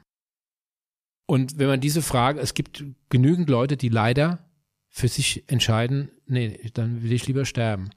Aber wenn man für sich entscheidet, ich will leben, dann hat man verflucht noch eins, die Verpflichtung und die Kraft aufzubringen, das dann auch umzusetzen und zu sagen, wie schaffe ich es, dieses Leben für mich zu erhalten. Es muss ja gar nicht sein, dass ich in, ich will hier irgendwo überall Weihrauch um mich herum und alles ist toll und ich fahre das dickste Auto und die geilste Wohnung.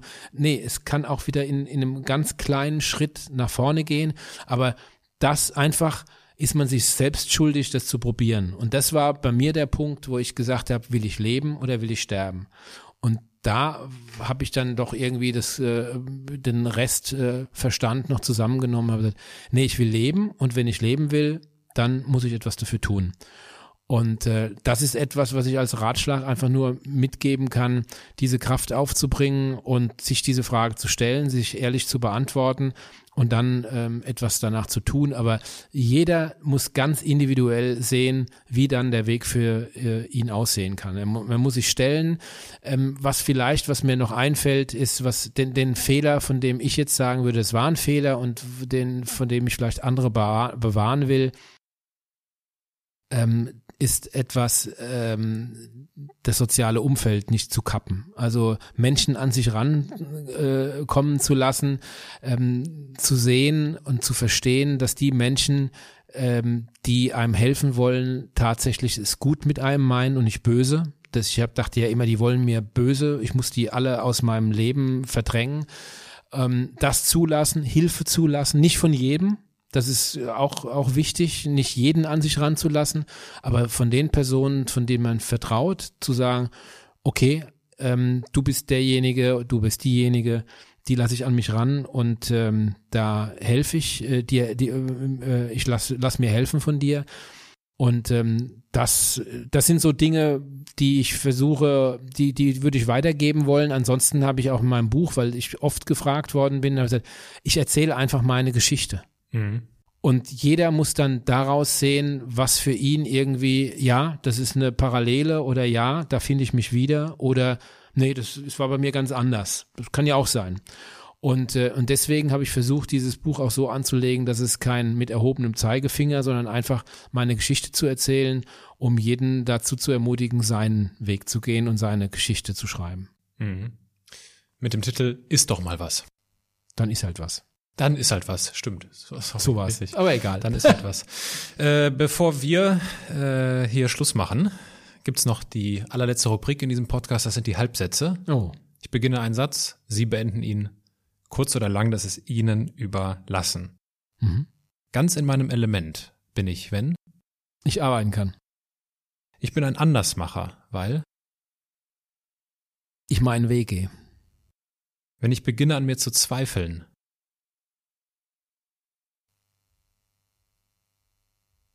da ich das sehr oft mache, mache ich einfach weiter. Wenn ich nur noch eine Woche zu leben hätte, dann würde ich alle die Menschen besuchen, die mir im Leben wichtig waren. Was ich bis heute bereue, ist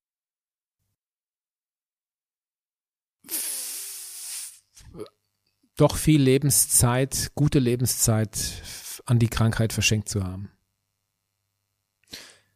Herr Format, Sie haben in einem Interview mal gesagt, und das schwang heute auch einmal mit, dass Sie sich äh, wünschen, mehr Gelassenheit zu finden und mehr genießen zu können. Genau. Ich äh, nehme Sie durchaus als sehr gelassen wahr, muss ich sagen, ähm, und äh, konnte dieses Gespräch mit Ihnen genießen. Es hat sich gelohnt, dass wir nicht locker gelassen haben und jetzt die Zeit gefunden haben. Ich danke Ihnen vielmals für Ihre Zeit. Ich danke, ich danke Ihnen, für, die, ich danke Ihnen für, die, für, die, für die Offenheit und dass ich hier sein durfte. Ich danke Ihnen. Vielen Dank.